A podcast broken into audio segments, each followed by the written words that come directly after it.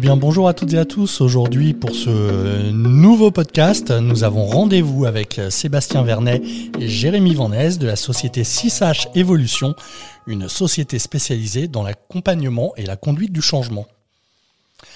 Bonjour à tous les deux, c'est compliqué, hein, on va pas le, va pas le cacher. Euh, alors forcément, euh, il y a eu une coupe et, donc pour les nombreux auditeurs qui nous écoutent, vous ne savez pas ce qui se passe, mais rien que pour le générique, on s'y est repris à, à, quelques reprises et, et on va pas cacher que la, la concentration, en tout cas pour moi, n'est pas n'est pas pleine et entière. mais c'est partagé. Mais on, on va se recadrer.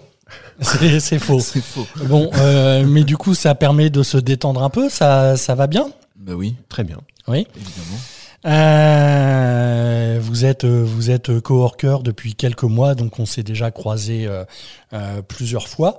Euh, L'ambiance est en général légère, mais là que nous allons aborder l'art de vivre le travail, votre société, euh, vos activités, forcément, on va essayer de le faire un petit peu euh, sérieusement.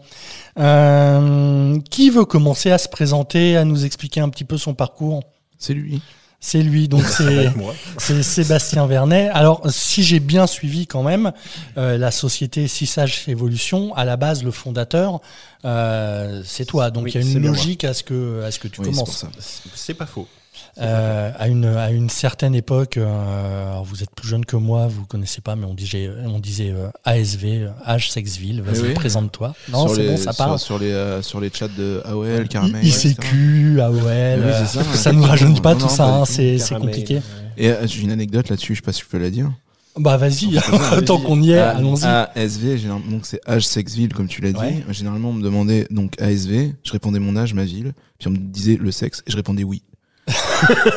Juste pour voir si ça allait passer en fait.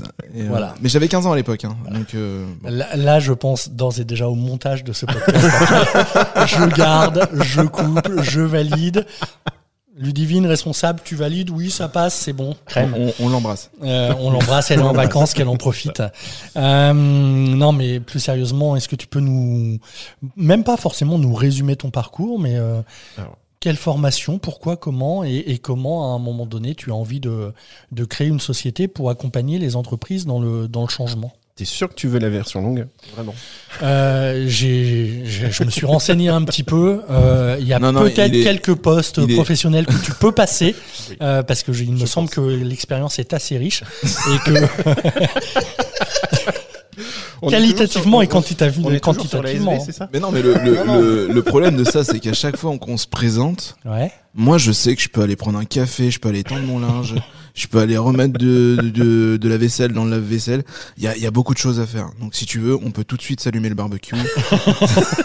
non, mais c'est pour ça qu'on lui demande de commencer. Oui, okay, ça donne un... je, je, vais faire tu fais la version euh, médium. Non, mais un, un peu formation, un peu parcours professionnel, et puis surtout qui Qu'est-ce qui fait euh, Enfin, on attendra. Qu'est-ce qui fait que tu as envie de, de, créer On va laisser, euh, on va laisser l'animateur se présenter ensuite. Bah, mais euh...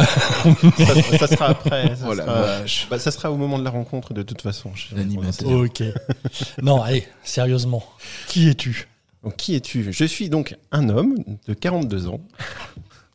Voilà, bah, tant qu'à faire, on commence avec le AS. Avec le AS, Le AS, c'est bon. ça, c'est ça, c'est euh, ça, c'est fait. Ça. Et donc, au final, en fait, d'un point de vue parcours, clairement, en fait, j'ai jamais vraiment voulu choisir le parcours.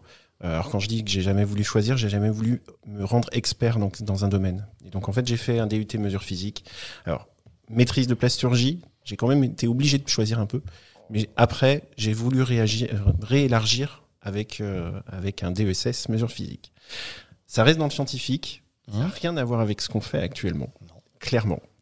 Ça peut paraître bizarre, mais au final, en fait, ce sont toutes les, euh, les expériences professionnelles en fait, qui ont fait que euh, bah, j'ai créé 6H Evolution. D'accord. Juste déjà, j'ai une question. Et c'est passionnant tout ça? Non, mais parce que. Alors, d'une, j'ai... vous, n'avez pas l'image. Moi, j'ai le regard de Jérémy. Non, non, non, mais attends. non, non, J'ai limite envie de dire. Là, ça y est, on se fait chier. Non, Yann, il faut que je euh, t'explique. non, mais il est, perdu. Il est, il est, il est, il est, il est jamais parti de cette façon-là. Voilà. D'accord. Mais là, le problème, c'est que s'il se foire, je peux pas le repêcher. Parce que je sais pas où il va, là. Mais pourquoi je me foirerais Non, non, non, mais non, j'ai confiance en toi. Vas-y, vas-y, reprends ta bouée et dérive. Très scientifique, très scientifique, très, entre guillemets sérieux. Hein. Je dis pas qu'on peut pas s'amuser en faisant des sciences, mais mais rien que les intitulés, là, on était quand même très très carré. et ça ne correspond pas à l'image qu'on peut avoir de vous. Enfin, ah en gros, depuis six mois, un an qu'on se connaît, quoi. Donc, euh, Mais parce qu'au final, ça a C'est quoi l'image qu'on peut avoir de nous Je pense qu'on va l'apprendre au fur et à mesure, en fait. Ok, ok. Fais pas. Vas-y, vas-y. Enchaîne. non, au final, en fait, non, l'aspect scientifique, c'est quelque chose, en effet, qui m'intéressait. C'était euh, vraiment beaucoup de choses, euh, beaucoup de choses à voir, beaucoup de, de, en fait, pas de spécialité, pas de spécialité et curieux de beaucoup de choses. Donc, en sachant qu'à la base, je voulais faire dans les langues. Donc, je me suis sorti, je me suis un peu perdu aussi en, route. Non, ça n'a rien de sexuel, Jérémy. ah. Désolé.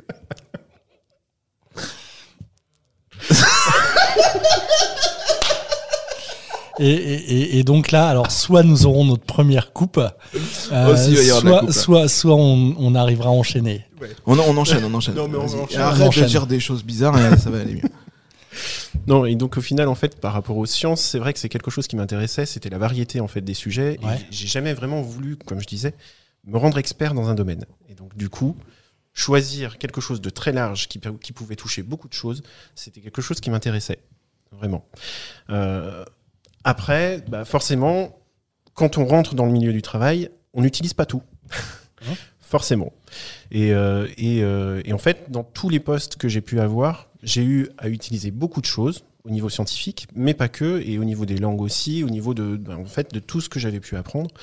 Euh, et j'ai appris au fur et à mesure. Donc en fait, au départ, j'ai mis du temps à trouver mon premier poste, mhm. clairement.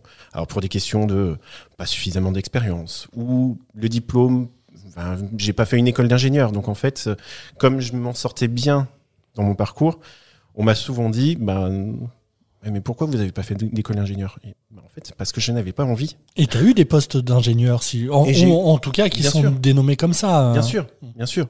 Mais au départ, c'est euh, quand j'ai fait mes premières recherches d'emploi, ça a été, euh, c'était, euh, bah, je regardais la mission, je regardais pas le titre de poste. Pour moi, c'est avoir, c'était en fait une étiquette. Et en fait, l'étiquette, moi, j'aime pas. pour le coup, enfin, c'est une expression que j'utilise régulièrement maintenant. C'est les étiquettes, ça gratte, ça dérange. Donc voilà, et j'aime pas ça en fait. Et du coup, bah, c'est euh, rentrer dans le, dans, dans le milieu du travail, ça a été compliqué au départ.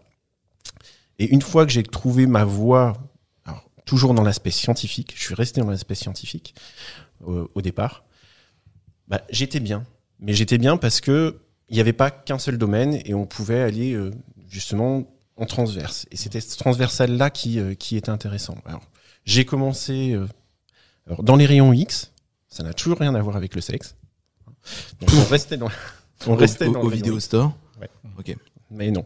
C'était pas vidéo store. dans les rayons X, donc au niveau scientifique, pour l'étude de pièces. Et puis au final, après, je suis passé, euh, je suis passé dans l'automobile. J'ai fait un premier burn-out. Mmh. J'ai beaucoup évolué en fait dans l'automobile parce que je suis rentré en tant que technicien qualité. Je suis re-rentré dans la même boîte après en tant que chef de projet euh, euh, développement produit.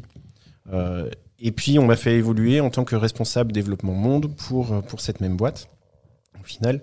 Donc une évolution qui était relativement rapide, puisque globalement, en gros, cette évolution, elle a pris, elle a pris trois ans pour, pour atteindre, pour atteindre le, poste de responsable. cette évolution, en fait, elle était bien. Ça m'a permis de voir aussi après derrière le management, de voir que ben, d'un point de vue management, c'est on commence à vraiment prendre en compte l'humain, mmh. prendre en compte les personnes et, euh, et moi j'avais une vision justement de cette, de cette partie-là où en gros pour que quelqu'un puisse bien travailler, il faut qu'il soit bien considéré. Et, euh, et voilà, donc c'est cet aspect-là qui, qui euh, m'a mené en fait globalement toute ma vie sur, sur, sur le travail. C'est le travail, certes, peut être nécessaire, mais c'est pas c'est pas pour ça que ça doit être finalement un esclavage. Et c'est pas pour ça que ça doit être quelque chose qu'on doit subir. Euh, tu parlais de, de burn-out, on peut en parler un peu ou... Bien sûr. Euh, est-ce que euh, c'était dû principalement à un manque d'attention de l'humain Est-ce que c'était bien plus complexe que ça? Enfin, on, sait aussi que le, burn-out, en général, le déclencheur peut être professionnel, mais il n'y a pas forcément que ça. Euh, il peut se passer plein de choses. Euh, mais, là, tu t'intéressais euh, à, l'humain dans l'entreprise. Est-ce qu'il y avait un, manque tellement fort qu'à un moment donné, tu as, lâché prise? Comment Qu'est-ce qui s'est passé? En fait, il y avait deux aspects c'est, euh, j'allais dire, je, je, ne fais jamais les choses à moitié. Et quand mmh. je travaille, je, je, je m'implique complètement, clairement.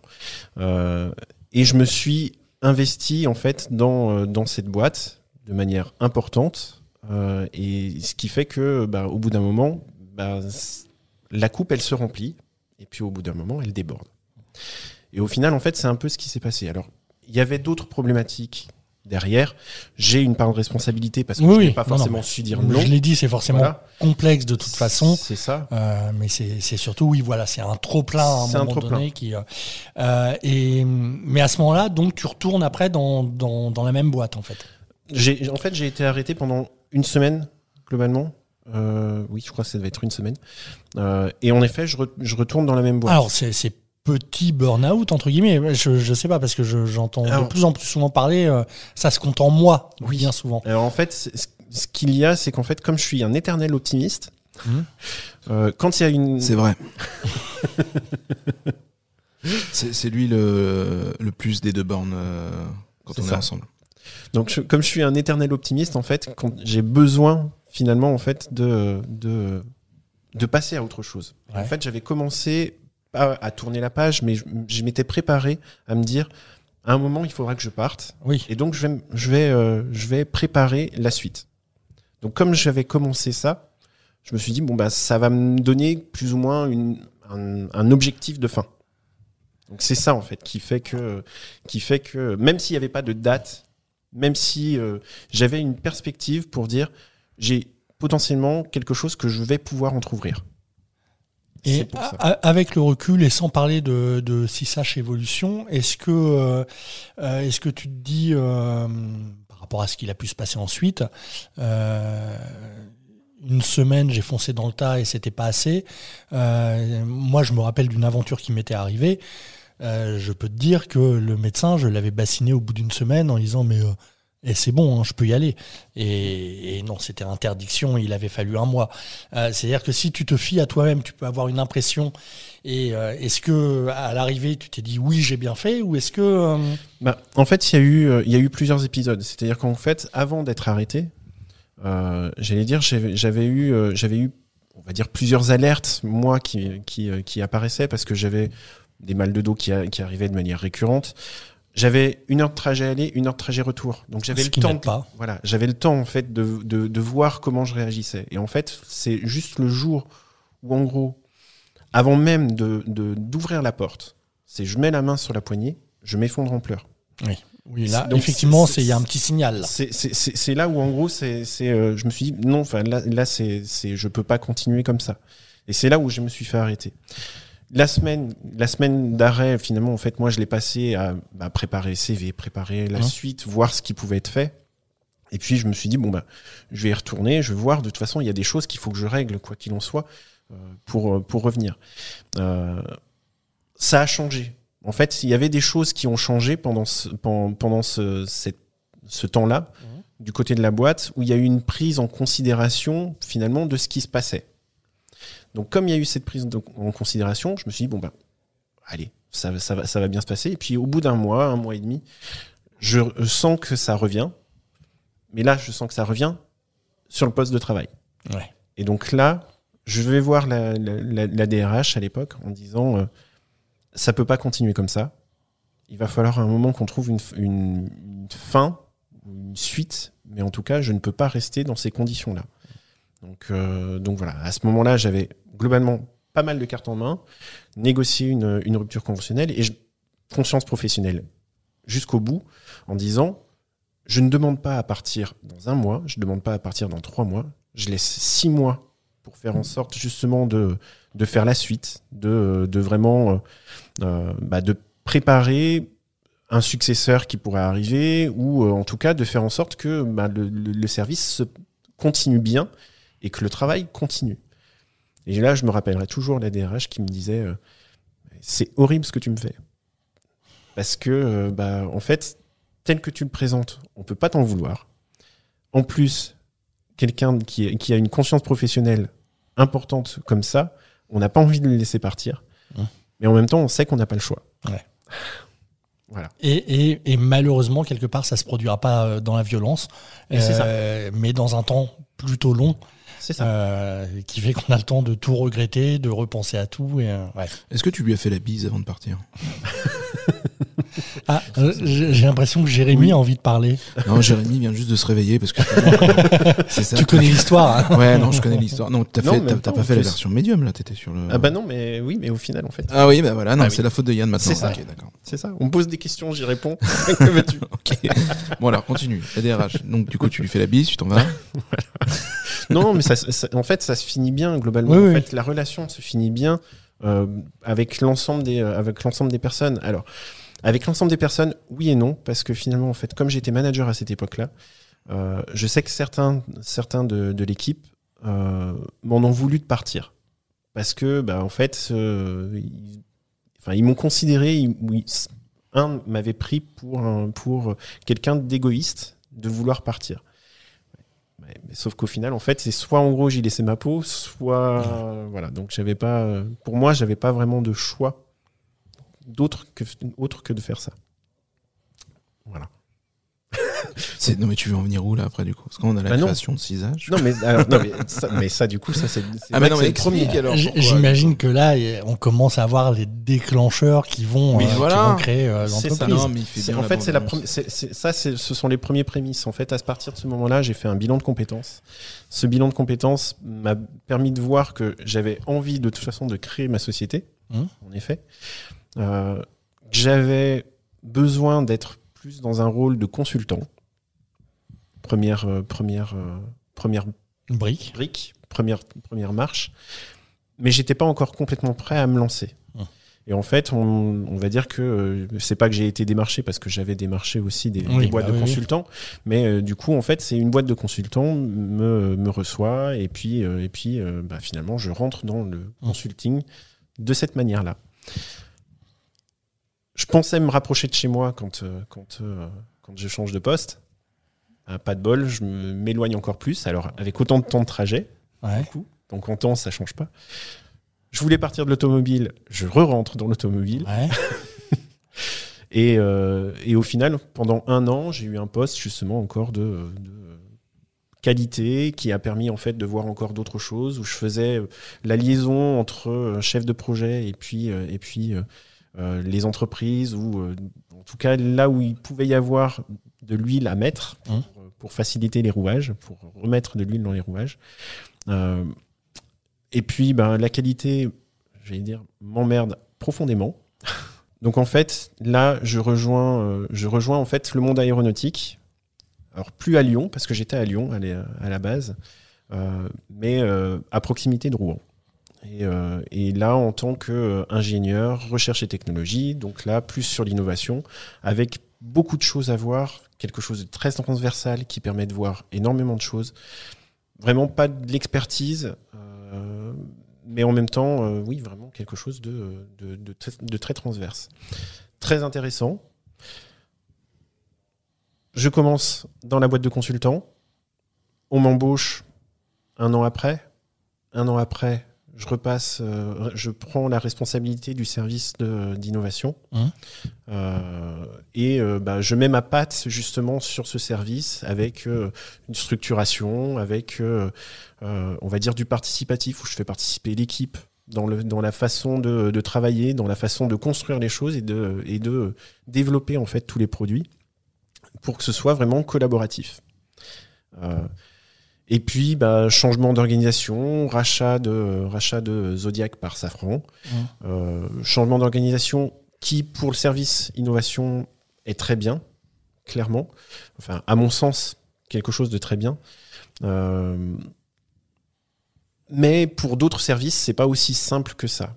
Et puis, il y a des problèmes opérationnels. Et puis, euh, et puis, et puis ben, les problèmes commencent à arriver enfin, je vais pas dire qu'ils commencent à arriver parce qu'ils étaient déjà présents, mais ils commencent à s'amplifier. Et puis d'un seul coup, j'imagine que ça touche à l'humain et ça touche à l'humain, ça retouche à l'humain, et puis un deuxième burn-out commence à se poindre son nez. Hein.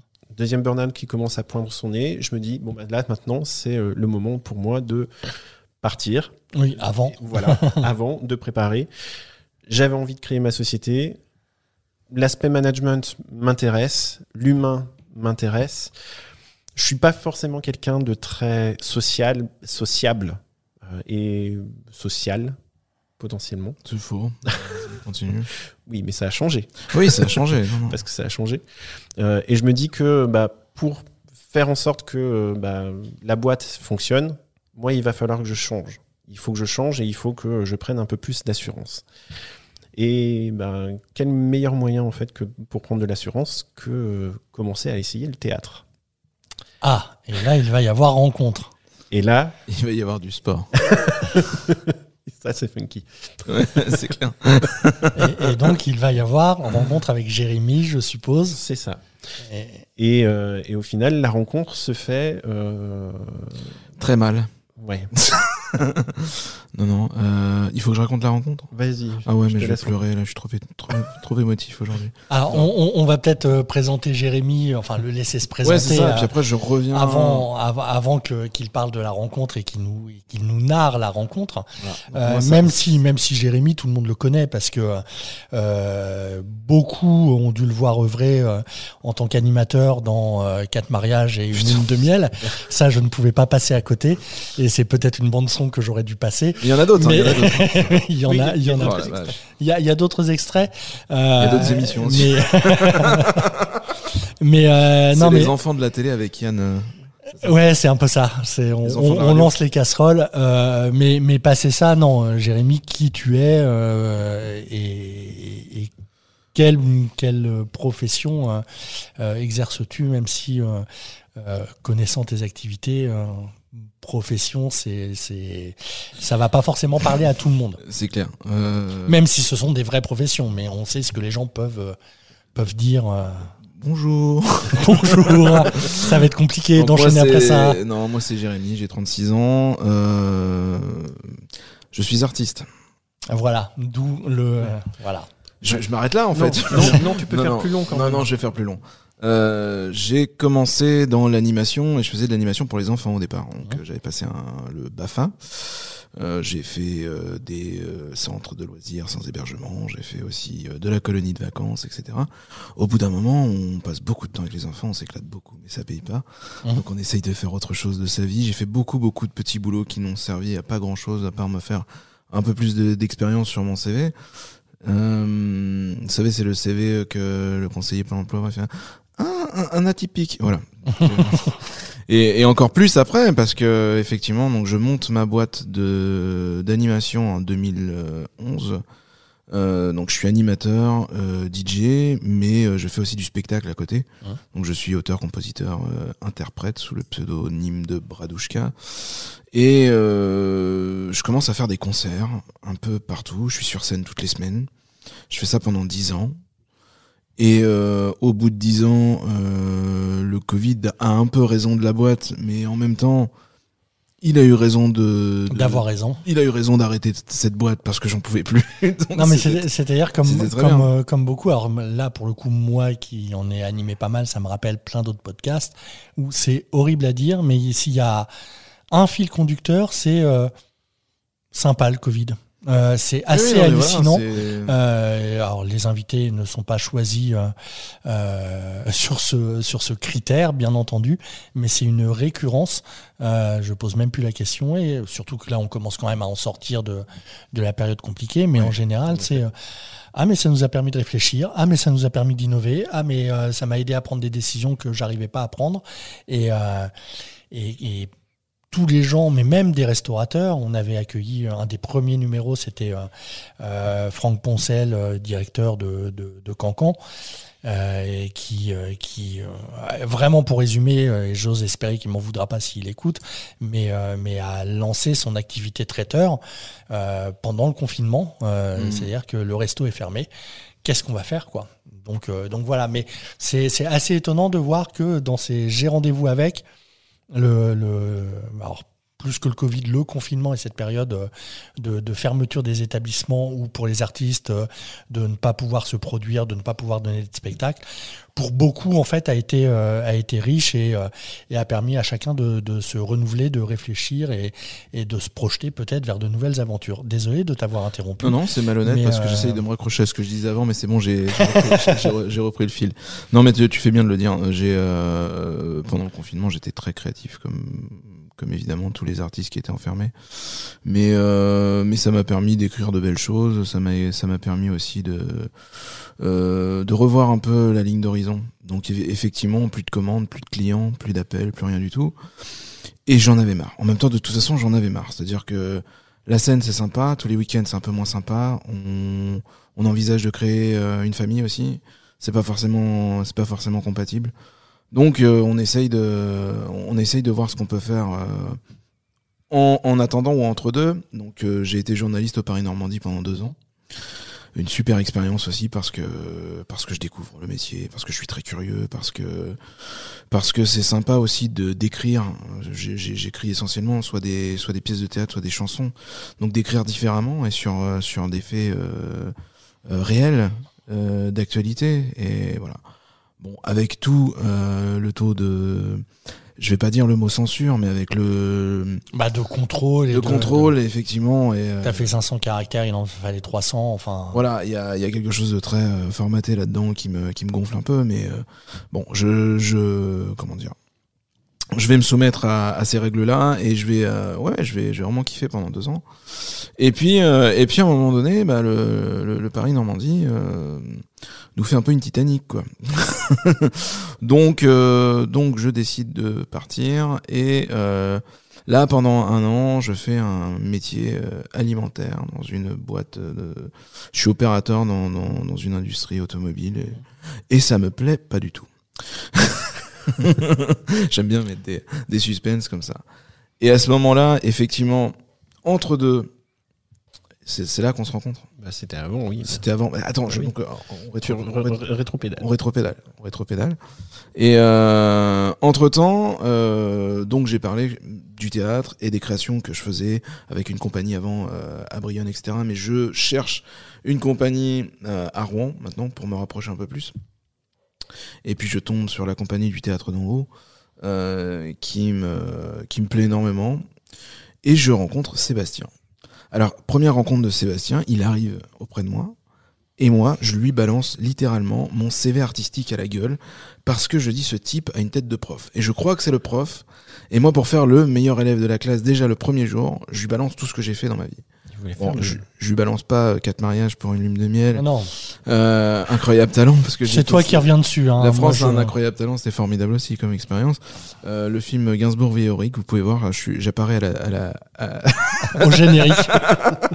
au bout de deux heures de film, les gens sont déçus généralement parce qu'ils doivent se taper les. Non, il est génial. Non, il est bien. Il est très très bien ce film. Et euh, bref, tu vois comment comment tu places un petit peu tout ce que tu as fait, même si c'est un petit peu nul, tu quand même tu places un petit peu. Voilà. Et je me dis, Seb doit être le prof. Donc j'en fais des caisses. Et je me dis, merde, le prof est un peu timide quand même. Et, et quand Christelle Fruch arrive et qui est, elle, la metteur en scène et qui se place devant nous, je fais, bah en fait, c'était qui lui? Donc il s'installe à côté de moi.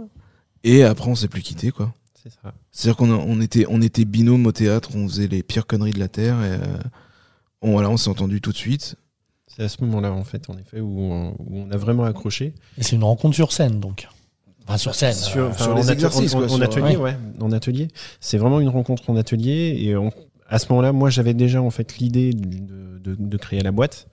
Euh, et en créant la boîte, à un moment, je me suis dit, un jour, je travaillerai avec Jérémy. En fait, ça, ça, ça avait tellement bien collé. Et euh, je voyais tellement ce que le théâtre pouvait amener que je me suis dit, oui, un jour, ça va le faire. Pas tout de suite, et ça prendra peut-être du temps, mais un jour, ça le fera. Et euh, au final, c'était plus rapide que prévu, mais. Euh... Bah, quand il me révèle le truc, ce truc-là, je dis soit t'es stupide, soit t'es inconscient. C'est un des deux. Les deux sont compatibles. Les, deux, je crois. Donc, euh, il me dit voilà, euh, voilà ce que voilà ce que je fais avec 6H, qui me parle d'accompagnement. T'as vraiment t'as pas présenté ça en plus Non, pas pour le moment. D'accord. Vas-y, présente et après je dis ma phrase derrière. Présente. Qu'est-ce qu'on fait chez 6H alors? Donc, donc, donc tu, tu, expliques le concept, l'objectif de ton entreprise à Jérémy et tu lui présentes ça, comment Alors, au final, je, le présente très mal. Clairement. Au départ, je le présente très très mal et pendant un an, en gros, j'ai eu du mal à vraiment à bien expliquer ce que je voulais faire. Bon, après, entre le fait de l'expliquer et le fait de le faire, il y a une différence parce que mm. ce que je voulais faire, en fait, je l'ai expérimenté déjà dans, dans, ma boîte avant de partir. Le coup, chez Safran, j'avais expérimenté où j'avais fait en sorte de bah, changer une philosophie de travail euh, pour l'équipe d'innovation. Euh, et en deux mois, globalement, j'avais réussi à faire changer les mentalités justement d'une équipe entière euh, qui était plutôt dans l'attente et qui est passée finalement en une équipe qui était bah, force de proposition, proactive. Et, euh, globalement, c'est cette partie-là en fait qui m'intéressait, c'est de me dire l'humain est important, les boîtes ont besoin d'efficacité, les problématiques en fait qu'il peut y avoir dans les entreprises. Oui, il y a des problématiques techniques, mais généralement, en fait, les problématiques techniques, il y a toujours des solutions, il y a toujours des solutions qui peuvent être trouvées. Généralement, les problèmes qui font perdurer, justement, tout, et qui font durer dans le temps tous les problèmes techniques, c'est les problèmes de communication et les problèmes finalement en fait de changement, comment le changement est amené, comment il est préparé, communiqué et accompagné. Et Donc à l'époque, il m'explique ça et je ne comprends rien. Voilà. je, je, comprends absolument rien à, à, ce qu'il veut faire dans cette boîte. Je l'encourage parce que visiblement il a vraiment, il a vraiment, euh, il a envie quoi. il a envie, il, a de l'ambition, ça, ça, se sent et tout. Mais il y a un moment donné où je lui demande de me retraduire quand même parce que sinon je comprends pas le truc. Donc il me parle, il me parle de, il me parle de changement, il me parle d'innovation. Euh, tu me parles, tu me parles de valeur, tu me parles de valeur et tu me parles d'humain. C'est ça. Tout. Et ça c'est le, ça c'est chez moi l'ampoule qui clignote quoi. Et il me dit, est-ce que euh, par rapport aux problématiques qu'on peut euh, trouver en, en entreprise, t'aurais pas des trucs avec le théâtre? Donc ce que je fais à ce moment-là, parce que j'imagine euh, que toi, ils sont pas créés les trucs pour le théâtre, parce que t'étais plus. Bah, en fait, si, quasiment, parce que parce que avant avant de de, de, de de, rencontrer Seb, j'ai été aussi encadrant théâtre et j'avais des fiches pédagogiques par rapport à tout ça. D'accord. Je vois le côté curatif du théâtre euh, donc Seb l'a vu lui avec euh, son quand il était en plein burn-out, euh, le, le, côté curatif du théâtre, c'est effectivement tu l'as expérimenté.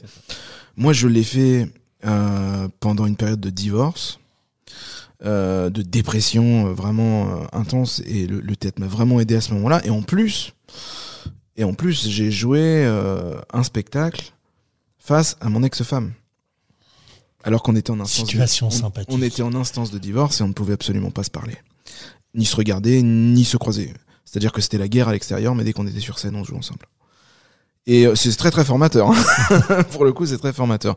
Donc moi, je vois, je vois ce que le théâtre peut peut peut créer chez les humains. La comment dire, les armes que ça peut ça peut donner euh, au niveau de la gestion des émotions, au niveau euh, du lâcher prise, euh, au niveau de la communication.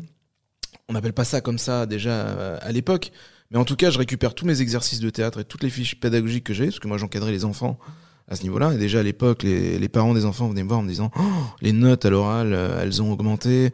Euh, mon gamin me parle à table. C'est normal.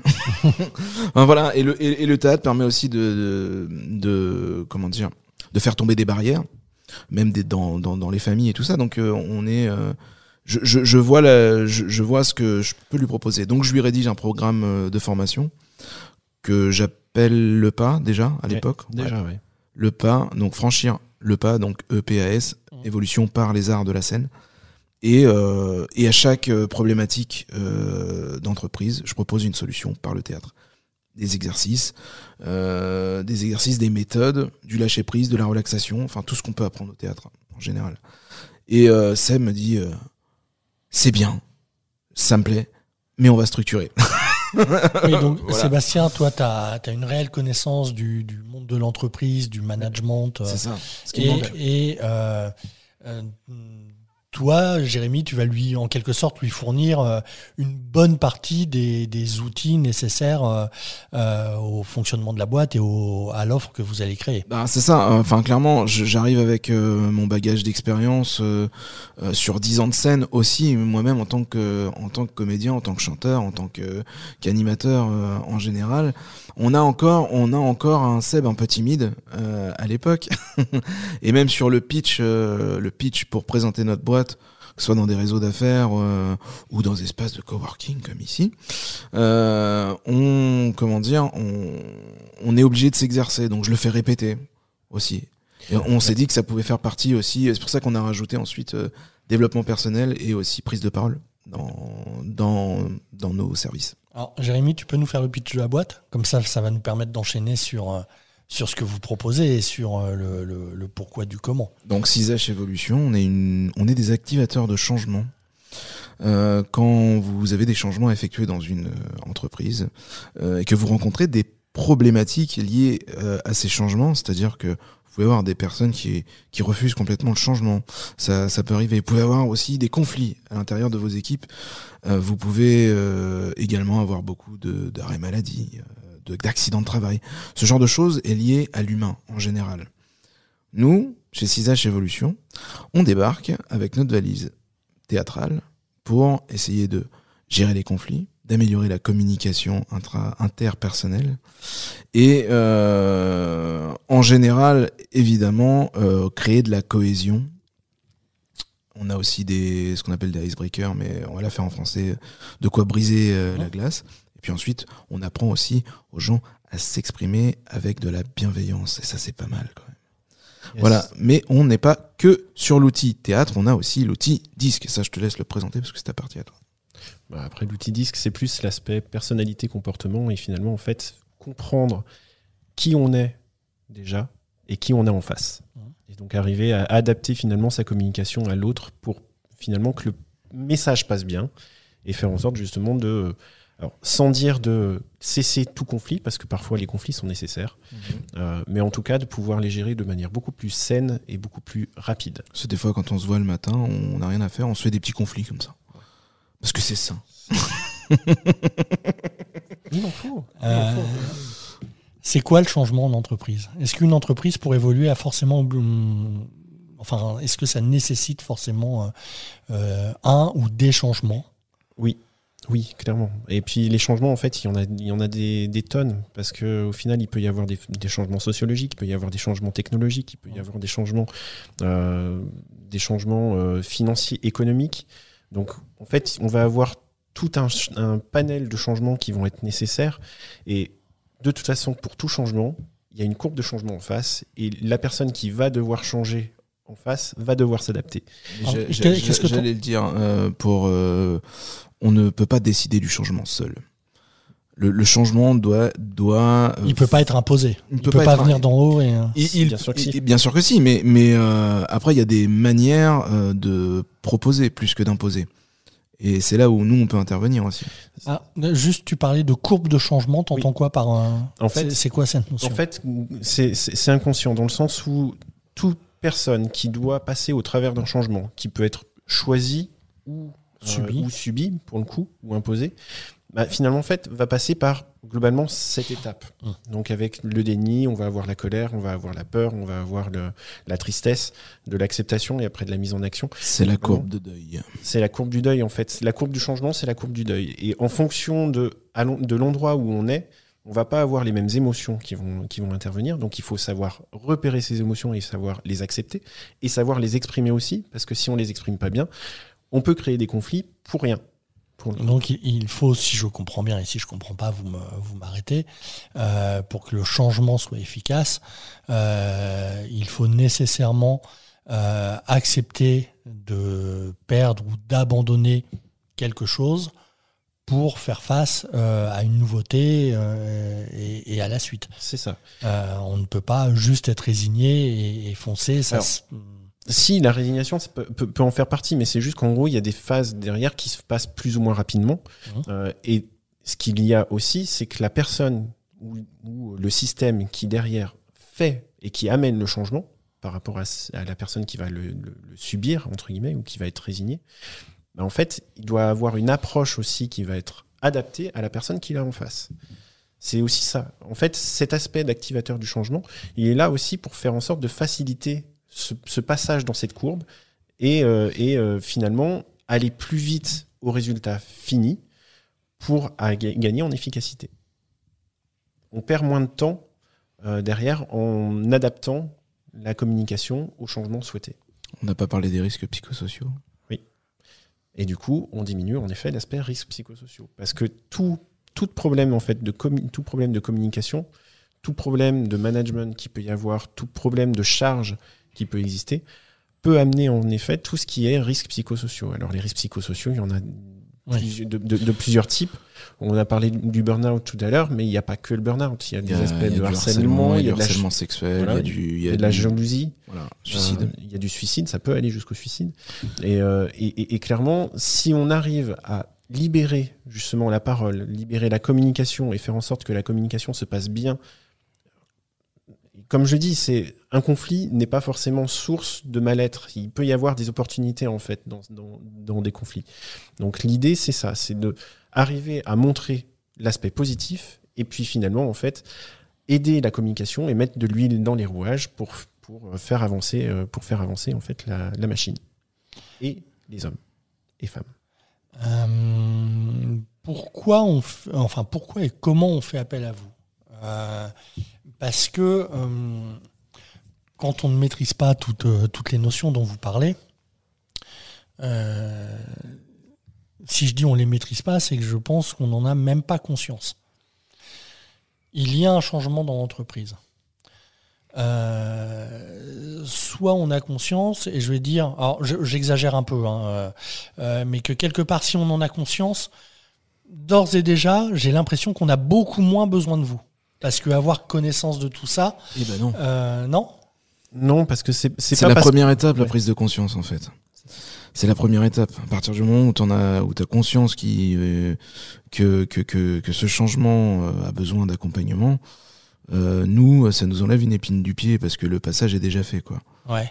Tu, tu, tu m'arrêtes, hein, si oui, c'est exactement ça. En fait, il y a une étape de prise de conscience qu'il faut, qu'il faut mettre en place, en effet. Euh, pour ceux qui ont déjà pris conscience, ça en effet facilite nous notre, notre passage parce que finalement, il y a une phase diagnostique qui est je vais pas dire quasi inexistante, mais pratiquement. Non, mais de toute façon, j'imagine que les. Enfin, encore une fois, je vais exagérer, mais euh, les phases diagnostiques quelque part c'est déjà trop tard. C'est à dire que on va vous appeler euh, mais parce que ça pue un peu les phases déjà dans l'entreprise nous, on en a besoin en tout cas pour, oui, pour pouvoir avancer. Et j'imagine que vous les faites de toute façon. oui, mais euh, mais le moment où alors bien sûr c'est rattrapable il n'y a, a, pas de souci là-dessus mais le moment où un chef d'entreprise va vous appeler et vous dire écoutez il y a un an j'ai euh, changer euh, euh, certaines personnes dans mes équipes et, et certaines méthodes et tout le monde se tape dessus, j'ai un problème. Est-ce que vous avez quelque chose à me proposer? Non, il n'est pas trop tard, mais euh, il, y a déjà, enfin, il y a déjà eu une accumulation de, de choses négatives euh, qui vont être difficiles à traiter. Donc moi j'étais plus sur euh, ouais, la, le, la démarche volontaire d'un chef d'entreprise qui a conscience que hum, putain là je vais changer le fonctionnement de mon entreprise. Mhm. Est-ce que est-ce que je le fais tout seul et ça va bien se passer? Et en l'occurrence, bah, ça peut être compliqué finalement. il vous vous appelle. Qu'est-ce qui se passe à partir de ce moment-là? En fait, à partir de ce moment-là, déjà, il y, a une première chose. C'est déjà bien mettre en évidence les problématiques que ça peut entraîner. C'est-à-dire qu'en gros, les problématiques que ça peut entraîner, c'est euh, euh, de la démotivation, de la démobilisation, euh, les risques psychosociaux. et globalement, en fait, quand on prend l'ensemble de ces, critères-là, avec les absences, l'absentéisme, même le présentéisme qui peut en faire partie, quand on prend tout ça, Globalement, ça constitue le mal-être au travail. Ce mal-être au travail, globalement, euh, il a un coût. Il a un coût. Il y a un coût visible qui est de l'ordre de 14 000 euros par an. Par salarié. Par salarié, oui. D'accord. Donc, en fait, à partir du moment où on dit ça, ça, juste, c'est euh, une moyenne. Euh, ça a été calculé en, 2018, je crois. En fait, c'est un indicateur de, de 2020 donc sur l'année 2019, qui a été qui a été fait et qui a été porté aussi par par une mutuelle qui s'appelle Apicil, justement, qui a mis en évidence en fait, enfin qui a mis en place un indicateur qui s'appelle l'IBET, l'indicateur du bien-être au travail. et en fait, cet indicateur permet de montrer qu'il y a un coût lié au mal-être au travail.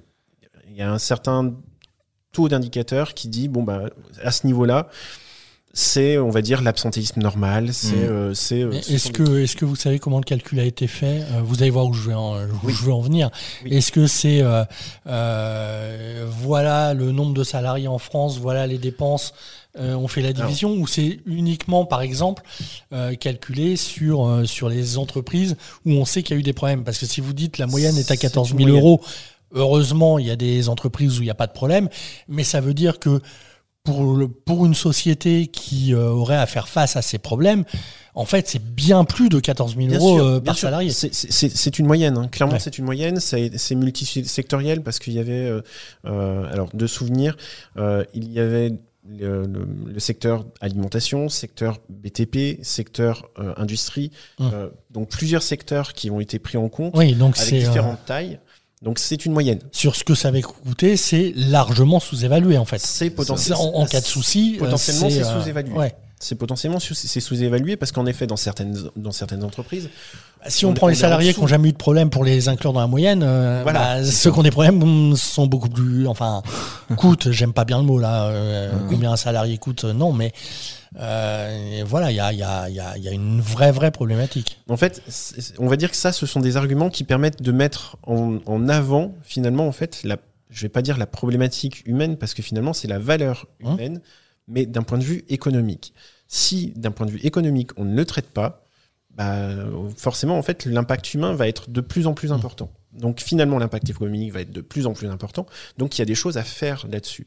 C'est juste pour permettre justement cette prise de conscience. Si cette prise de conscience-là, elle n'est pas atteinte d'un point de vue, on va dire, ne serait-ce qu'humaine, économiquement, il y a cet argument-là qui, euh, qui, euh, qui intervient. Et euh, pour répondre à ta question, excuse-moi, je t'ai coupé. Euh, pour répondre à ta question de pourquoi on ferait appel à nous, c'est ça en fait. Euh, en gros, à un moment donné, tu. Non, non, c'était pas pourquoi, parce que là, ce serait hyper péjoratif. Non, mais voilà, c'est ça. Pourquoi on ferait appel à vous euh, Non, non, c'était pas ça, mais c'était donc euh, quelles étaient les circonstances Est-ce que vous aviez ah déjà observé des choses qui faisaient qu'on faisait appel à vous Parce qu'encore une fois, même si limite, j'espère pour vous, ça arrive, mais je l'espère pas pour les sociétés qui, qui vous font appel. Euh, vous appelez quand il y a des problèmes, ok, mais, euh, mais dans la description de, vos, de, votre, de votre société, euh, vous n'êtes pas du tout euh, dans euh, on soigne. On résout les problèmes, c'est pas du tout ça. Vous accompagnez le changement. Donc le, la temporalité, pour moi, est différente entre accompagner le changement euh, et, faire appel parce qu'il y a un problème. On peut intervenir en fait à différentes étapes. Et clairement, euh, aux différentes étapes de changement, on peut, on, peut intervenir. Même si c'est trop tard. Alors, il y a des moments où, quand c'est vraiment trop tard, là, nous, on sera pas forcément armés. Après le meurtre, il y a d'autres. Voilà. Ça passe plus. Exactement. mais, euh, mais on va dire qu'il y a, on a des outils en fait pour chaque étape. Ouais. Globalement. Et on va pouvoir s'adapter pour chaque étape. Alors forcément, ça sera beaucoup plus efficace si on est au niveau, euh, au niveau euh, prévention. Et là, on va avoir en effet beaucoup d'outils. On a le disque, on a, on a, euh, on a le théâtre. Et on a surtout le, on a surtout le. Donc ça c'est, oui, c'est le côté prévention. Oui. sensibilisation. Oui. Et puis on a, la sensibilisation. On a aussi le film qu'on a qu'on a réalisé dans les locaux de de Nao Rouen. Euh, en début d'année. Et euh, voilà, on a réuni 15, euh, 16 comédiens autour d'une histoire, celle de H9 Ébullition, qui est la, qui est l'entreprise la pire de France, en tout point. C'est-à-dire que dedans, effectivement, on retrouve tous les risques psychosociaux euh, possibles et imaginables. Donc, euh, euh burn-out, harcèlement, harcèlement au travail. Euh, une entreprise fictive. C'est ça. Oui, non, mais, entreprise, entreprise fictive. Que les gens se mettent pas à rechercher H9 et H9, H9 ébullition, c'est en fait. H9 ébullition, manque de bol, il y en a une qui existe. C'est juste l'inverse de, c'est juste l'inverse de 6H évolution en fait. On n'a pas cherché très très loin, mais on a des personnages qui sont détestables. c'est vraiment voulu. Euh, et, euh, et puis on avait fait, on avait fait deux, deux grandes projections. Donc la première avec les comédiens. Bon, il y a toujours, toujours le plaisir de se revoir, donc c'est pas, C'est pas forcément, faut pas forcément la compter. C'est pas représentatif pour le coup. Par contre, la deuxième projection, où, euh, bah, on a eu un gros silence dans la salle. Il y a eu quelques applaudissements, la lumière s'est rallumée. Puis alors pour nous, c'est euh, c'est quand même du houlot derrière, donc euh, on se dit mais qu'est-ce qui va nous tomber dessus? Et puis on nous a dit bah c'est dur, c'est vraiment dur. Puis d'autres qui nous ont dit mais en fait vous êtes un peu en dessous aussi. Mais là, déjà, on avait créé le débat. En fait, c'est un film qui dure 35 minutes. Euh, on a déjà créé le débat, quoi. Les, les, gens sont soufflés parce que par la force de, des dialogues, par la force de, de, de jeu des, des comédiens qui ont fait un travail remarquable. Mais, euh, mais on a, il euh, y a un débat qui s'installe sur ah bah moi j'ai vécu ça. Puis moi je connais quelqu'un qui a vécu pire. Et puis voilà, il y a des échanges comme ça et bah nous pour nous le pari est gagné quoi à ce moment-là. L'idée de cet outil, justement, c'est de pouvoir libérer la parole. Et c'est ça, en fait. L'important, c'est de, de, ne pas avoir de tabou. Et s'il y a un tabou, c'est qu'il y a un problème. Et s'il y a un problème, c'est qu'il y a un conflit qui va naître, qui va grandir, qui va, qui va exploser. Et c'est un film que vous diffusez dans les entreprises dans lesquelles vous intervenez? Comment ça se passe? On peut le diffuser. Parce que vous me dites c'est un outil. C'est un, euh, un, outil dans le sens où en gros on peut le traiter de deux manières différentes. C'est que on a créé finalement huit scènes. Enfin, Jérémy a écrit huit scènes euh, qu'on a mis bout à bout pour créer justement ce, ce, ce court métrage. C'est-à-dire qu'au début j'en avais, j'en avais deux ou trois. Je faisais une, euh, je faisais une scène par risque euh, bah, psychosocial, maintenant on peut le dire au singulier. j'avais commencé sur le burn-out. J'avais écrit une scène là-dessus, une autre sur le harcèlement.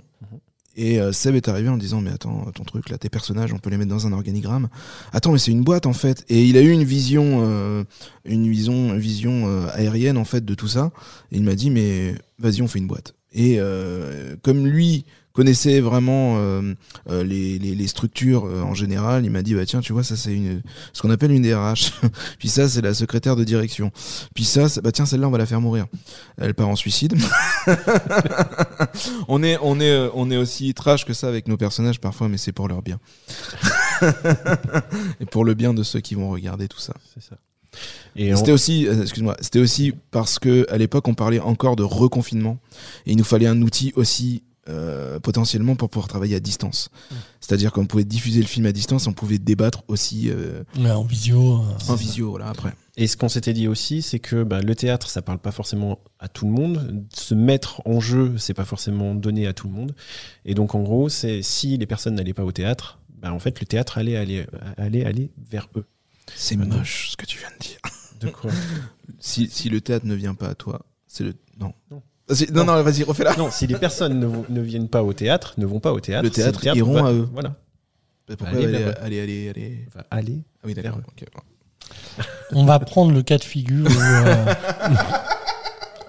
Jérémy est parti dans un délire. Il y a des moments, il faut le laisser. Non, il faut juste voir la, la, tête de Yann Maître Jean. Des fois. Ça suffit. Voilà. Euh, non, non, mais euh, on, voilà, on sait qu'il est jamais trop tard et qu'on peut résoudre les problèmes. Maintenant, euh, euh, je préfère être positif et me placer dans le, cas de figure euh, où vous avez une entreprise euh, où tout se passe bien, mais elle est amenée à, à, à changer beaucoup de choses, à évoluer. Euh, elle a conscience qu'elle a besoin de se faire accompagner et euh, elle fait appel à vous, euh, alors sans donner toutes les ficelles du, du, du process euh, et en passant la petite période de vie, négociation, facturation, oui. etc. Qu'est-ce qui se passe?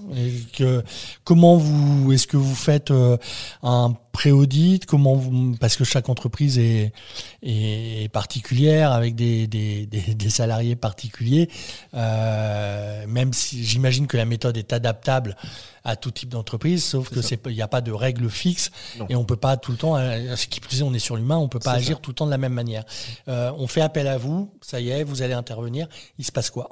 Alors, il se passe quoi? C'est déjà de toute façon, c'est première chose, c'est discussion avec le dirigeant ou le manager, euh, enfin, en tout cas manager d'équipe, qui permet d'avoir une vision déjà unilatérale. Pour le moment, c'est qu'unilatéral. On va voir, euh, voir où il en est avec sa boîte et surtout voir où il en est avec lui-même. C'est ça. On a eu des cas comme ça. C'est ça. C'est vraiment en fait arriver à identifier finalement la problématique pour le dirigeant, pour le manager, savoir en gros quel est son objectif. Mmh.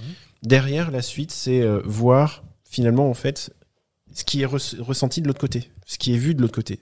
Parce que si on n'a qu'une face de la, pièce, c'est difficile de se faire une image complète et de voir les problématiques et donc finalement d'adapter, nous, les outils, vraiment aux problématiques. Parce que tous les outils, on va pouvoir adapter à chaque situation et à chaque personne.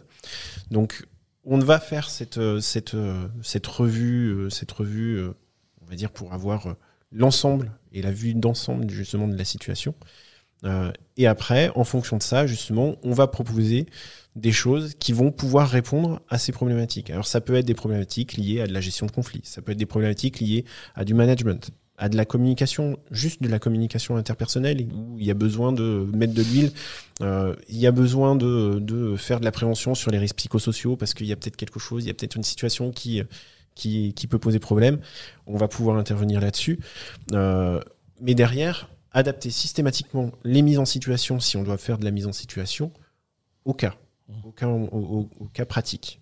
Donc, euh, donc voilà. Et après, quand on intervient. Et aux personnalités, effectivement. Oui, c'est ça. Et ce qui, ce, qui est, ce qui est très intéressant, d'ailleurs, à travailler euh, avec euh, Disque pour leur faire passer des tests et savoir plutôt dans quelle, comment dire, quelle dominante il y a chez eux. Après, nous, c'est plus confortable pour écrire des scénarios, mais qui leur qui leur convient et, les observer à ce moment-là et leur faire prendre conscience aussi donc qu'on les a poussés, dans leur retranchement et pourquoi. Et c'est ça qui est, qui est, qui est intéressant. C'est un, côté vraiment psy, psychologue, psychologue quoi, pour le coup, mais, euh, mais c'est là où on s'arrête. C'est-à-dire que même euh, quand on est en accompagnement personnel, une des premières questions qu'on pose, c'est si la personne est suivie psychologiquement, si elle prend un traitement, et si, on, détecte que nous, on ne peut pas aller au-delà de ça, on connaît nos limites. C'est qu'il y a des professionnels de la santé pour ça. Et à ce moment-là, nous, on s'arrête là. On se dit non, mais on va pas pouvoir vous accompagner. Réglez d'abord ce que vous avez à régler et ensuite venez nous voir. Mais comment vous jugez de ça? Parce que ça me rappelle une anecdote. Euh, alors, je vais être extrêmement clair. Euh, c'est une anecdote euh, qui est arrivée donc sur, euh, sur un événement que vous avez animé à, à Naorouan. Et euh, il était très très clair que vous vouliez tester un outil. Donc on n'était pas en cas réel, on n'était pas, on n'avait pas de problématique, c'était même pas des gens de d'une de, même société. Hein. On, c'était les événements, les after-work qu'on organise le soir après un apéro. Euh, donc, euh, et c'était réellement un test. Euh, je précise ça. Moi, il y avait un truc qui m'avait marqué. alors comme ça, je n'ai plus le souvenir de avec qui et plus exactement le souvenir de l'exercice, mais il y avait quelqu'un en l'occurrence, euh, qui doit être aussi à Naouran, qu'on voit rarement aux événements, euh, là qui était venu. Et je crois que dans le cadre du jeu, à un moment ou à un autre, euh, il fallait qu'on imite un animal. Et moi, j'ai observé qu'il y avait un blocage, oui. qu'elle l'a fait et qu'elle est partie. Oui, c'est ça. et, et, et alors, encore une fois, c'était un test, on jouait le jeu, il y avait pas de souci, c'était du théâtre. Mm, voilà, euh, peut-être que euh, elle n'était pas prête et effectivement ça allait au-delà de ses limites. Donc c'est pas euh, c'est pas du tout un, souci professionnel. Mais du coup, comment vous arrivez à, juger de où est-ce que vous allez pouvoir aller? Alors non pas avec un groupe de personnes, mais avec des individualités, parce que j'imagine que c'est pas tout le temps des notions de groupe et de communication interpersonnelle, mais ça touche forcément à un moment donné à l'individu. Effectivement, mais, mais dans, tout, dans tout ce système-là, il y a un feeling aussi. Euh, là, l'erreur qu'on a faite sur euh, le Jumon Job, parce que ça, c'est. J'ai pas mal fait d'en parler, enfin, ça. Non, non, non, bien tu fais, tu fais très bien, justement, on peut rebondir dessus. Euh, Jumon Job, c'était un, donc, un jeu vraiment de présentation. C'est ça. En général, avec des pitchs, avec des épreuves euh, basées un peu sur la jungle de Jumanji. Jumanji, c'est ça qui était drôle. Euh, malheureusement, et c'était, moi je me souviens exactement, c'était la première à passer, je crois. Oui.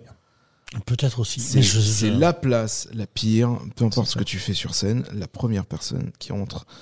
Euh, c'est et effectivement, elle est partie à se présenter en canard ou en poussin. Je il, y a, il, y a, une volaille de toute façon.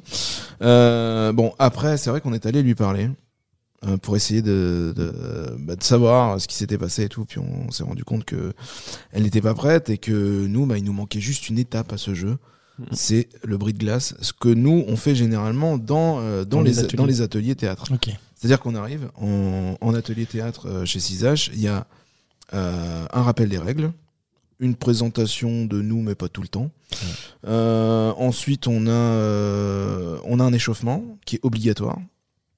Et puis, on part sur euh, comment dire, sur des exercices et sur surtout des exercices de bris de glace. Ce qui permet à tout le monde d'être euh, sur, la, sur la même. Euh, et c'est effectivement ce qu'on aurait dû faire avant le jeu et organiser quelque chose de plus collégial et, et de plus collectif. mais à culpa, Yann. Non, non, non, non, il n'y a pas de mais, mais effectivement, je vous posais aussi la question par rapport à la discussion qu'on avait. et, hein. et, et, et, le truc, moi, je, voilà, j'étais venu à l'événement comme ça, mais, mais vu que c'était un jeu, euh, j'ai eu, du coup à tort, euh, l'impression que ça pouvait être une première étape. Non. Parce que, parce que dès que c'est ludique, euh, tu te dis, ouais, bah, on, ils doivent en passer par là, parce qu'à un moment donné, il va y avoir de la théorie, de l'explication, de la psychanalyse, que sais-je encore.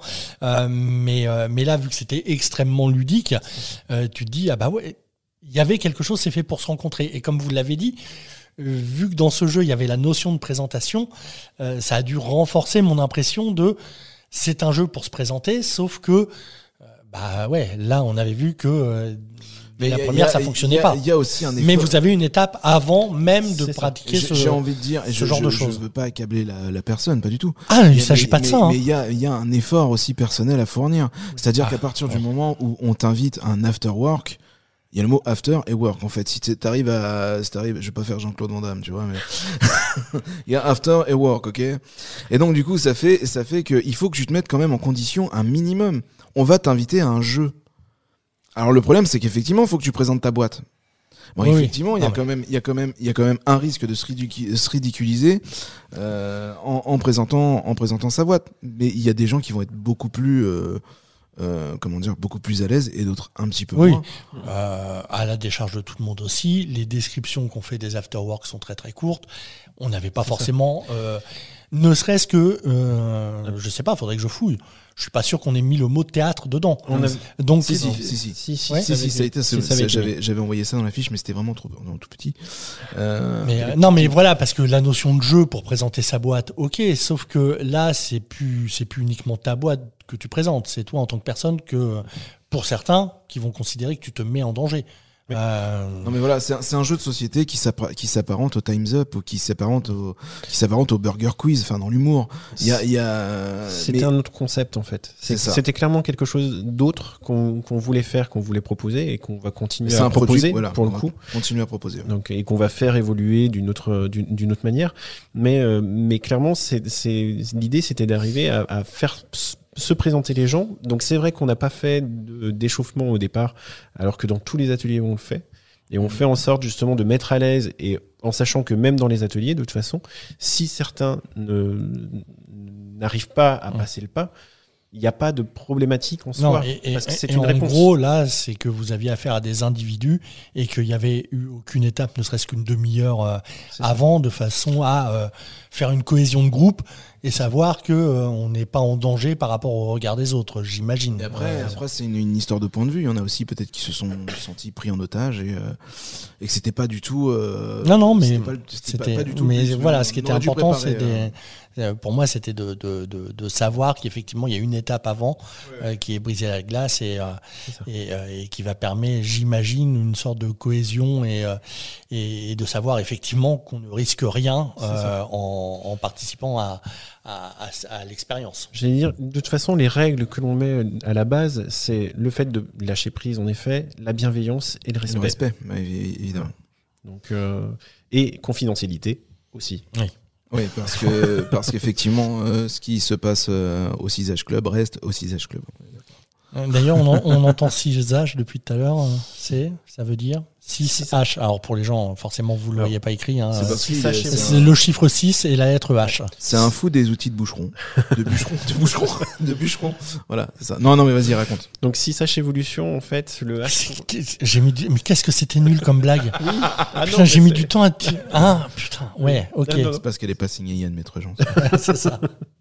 Donc 6H évolution, en fait, le H pour l'humain. Le 6, en fait, pour les 6 étapes de transformation proposées pour atteindre l'évolution désirée. D'accord. Et en fait, globalement, tout commence par un bonjour, un hello, une première rencontre. donc on brise la glace. On brise la glace. Ensuite, on ose remettre les choses à plat en toute humilité et avec honnêteté, on, se, on ose se dire les choses et vraiment repartir sur une base saine. Une, base saine. une fois qu'on est là-dessus, bah finalement, gagner en harmonie, faire en sorte qu'il y ait une cohésion dans une équipe, tout cas qu'il puisse y avoir un alignement au moins personnel, si c'est pas un alignement avec les autres. Une fois qu'on a gagné en harmonie, bah finalement on fait gagner, on fait monter en habileté l'ensemble des, euh, l'ensemble des personnes, donc monter en compétences pour atteindre Hollywood et révéler les talents. D'accord. T'es sûr que t'as 6 H là? Oui. Ok. Parce on va avoir des commentaires si jamais il y a quelqu'un qui chante. J'en ai, ouais, non, mais compter et essayer de dire. Non, j'en ai compté, euh, je sais pas. Après, après, il y a un, un, H supplémentaire qui est euh, l'humour, puisqu'en gros, on le fait de toute façon avec. Euh, la première fois, avec la blague du bûcheron, vraiment, t'es sûr. Non, mais alors pas forcément avec celle-là. Non. non, Il y a des moments où il dort. Il y en a qui testent des choses. on se calme. Oui. non, mais 6 H, la prochaine fois que tu dis c'est 6 heures, on a, c'était 6 heures du mat, on a trouvé enfin le nom de la boîte. Cherche pas, parce qu'après, les gens. Euh, ça embrouille. Ça embrouille. Euh, euh, on comprend bien qu'il y a une méthode, qu'il il y a une nécessité de, de participation un peu volontaire bah, de la part des participants. il, il, me vient une, une comment dire une question un peu vague. J'en reviens toujours euh, aux chefs d'entreprise, euh, aux responsables RH, bref, euh, qui sait qu'il y a des choses qui vont changer, qui fait appel à vous. il a initié le changement. Mhm. Là, pour le coup, j'imagine que, alors vous allez peut-être me dire le contraire, mais la démarche, elle est initiée, même si vous appelez au début, la démarche, elle est initiée, il veut changer des choses. Et euh, préalablement à toute démarche, euh, on met forcément en place un calendrier. Euh, est-ce que, par exemple, le calendrier de, changement d'outils ou de, ou de poste ou de service en interne à une entreprise, un calendrier précis, est-ce que vous pouvez réellement vous adapter? On en arrive à des questions de oui de temporalité, de tempo. comment vous travaillez ça? Parce que si quelqu'un vous dit euh, je, double mes effectifs. Euh, dans les 5 mois à venir, euh, j'ai 40 personnes, je passe à 80 personnes. Il y a des gens qui vont changer de service. Ça se passe dans les 6 mois. ou ça se passe dans les 3 mois. Enfin, vous, vous voyez le fond de ma question. que, enfin, vous pouvez pas forcément vous adapter à ça. On est sur de l'humain. Euh, on peut pas dire allez, on accélère le rythme ou on le ralentit. Je ne sais pas combien de temps ça, ce, genre de choses peut prendre, mais il y a une problématique là de. il y a une problématique de préparation, une, problématique d'adaptation. Hein qu'il en soit. Euh, ce qu'il faut voir, c'est que de toute façon, dans tous les échanges qu'on va, qu'on va avoir, on va faire en sorte, nous, de toute façon, d'adapter les outils aux besoins. Derrière, d'un point de vue temporalité, en effet, la temporalité, on n'aura pas forcément, euh, on sera est, vraiment à caler. C'est, euh, j'allais dire, on va s'adapter aussi par rapport à ça. C'est-à-dire qu'en gros, il y a des choses qu'on pourra faire, d'autres qu'on pourra pas faire. Mais par contre, s'il y a des contraintes sur lesquelles on ne pourra pas passer au travers, ben là, on, le dira clairement. Ah. L'idée, c'est, euh, j'allais dire, on peut pas prôner une transparence pour les équipes dans lesquelles on va, on va être si nous, on n'est pas transparent par rapport à ça aussi. Donc c'est euh, euh, ça aussi. L'idée, c'est que de toute façon, euh, on va se baser de toute façon, nous, sur nos cinq, sur cinq valeurs que l'on a, a en commun, que l'on a bien identifiées. Donc on a la valeur bienveillance, parce que de toute façon, on, doit dire les choses aussi. Être bienveillant, c'est ne pas taire aussi quand ça va pas. dire les choses quand ça, quand ça va pas, ça fait partie. L'aspect échange, parce que bah, du coup, c'est euh, échanger, communiquer, faire en sorte justement qu'il y ait une bonne, euh, euh, communication qui se, qui mette en place. L'aspect travail d'équipe, esprit d'équipe, pour faire en sorte justement que, bah, oui, seul, on peut peut-être potentiellement aller plus vite, mais ensemble, on peut potentiellement aller plus loin. Et à terme, plus vite aussi, parce qu'on est plusieurs à ramer dans le même sens. L'aspect professionnalisme, c'est on ne va pas promettre quelque chose qu'on ne sait pas tenir si euh, on ne sait pas et si on, sait qu'on n'y arrivera pas, on va pas, euh, on va pas chercher. Et là, on va aller chercher potentiellement les compétences ailleurs pour ça. Euh, et puis derrière la créativité, mais ça, c'est, on l'a avec le théâtre, on l'a avec la gamification qu'on peut mettre en, place et l'adaptation qu'on va pouvoir faire. Ok. Jérémy, petite question euh, qui, pourrait en apparence s'adresser plus, plus à Sébastien et néanmoins, par rapport au rôle que tu peux avoir dans la société, un chef d'entreprise vous appelle. tout se passe bien, j'ai besoin de changer, etc.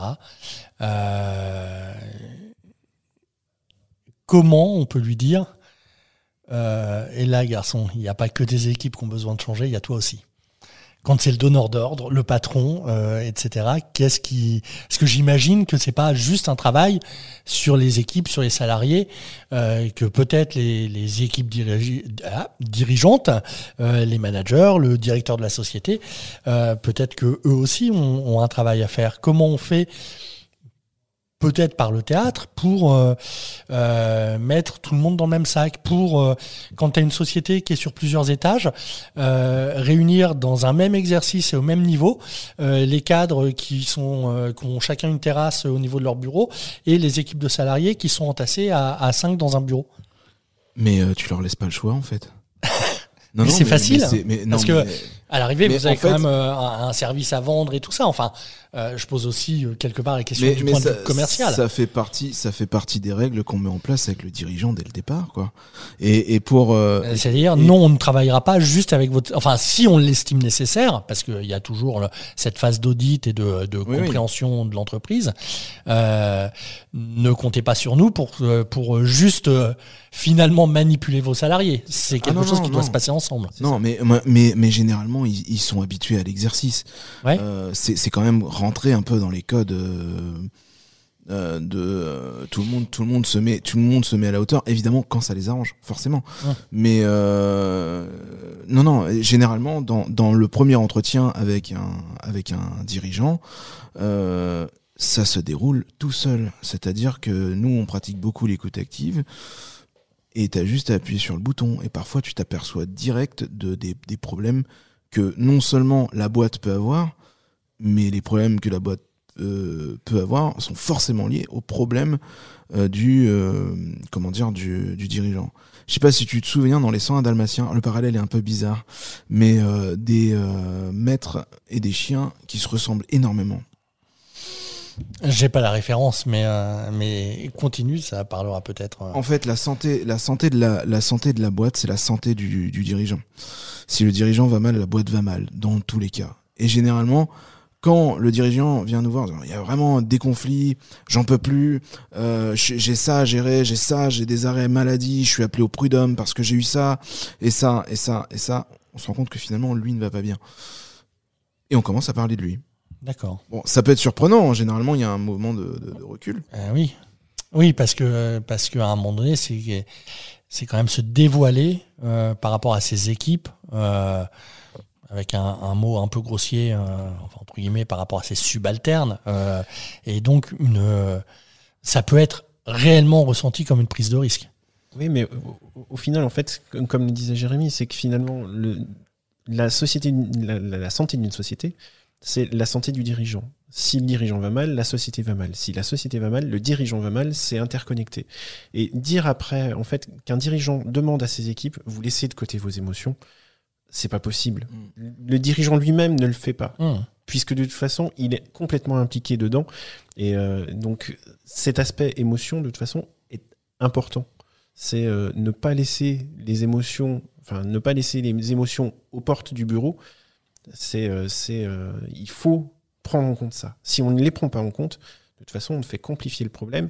Et de toute façon, en effet, quand on intervient et quand on discute avec un dirigeant, une première étape, c'est euh, bah, comment ça se passe pour vous? C'est pas comment ça se passe dans votre société, c'est comment ça se passe pour vous. dans un premier temps, on le laisse parler. Ça dure le temps que ça dure. Et au bout d'un moment, on demande, mais euh, sinon, vous, dans tout ça, comment ça va?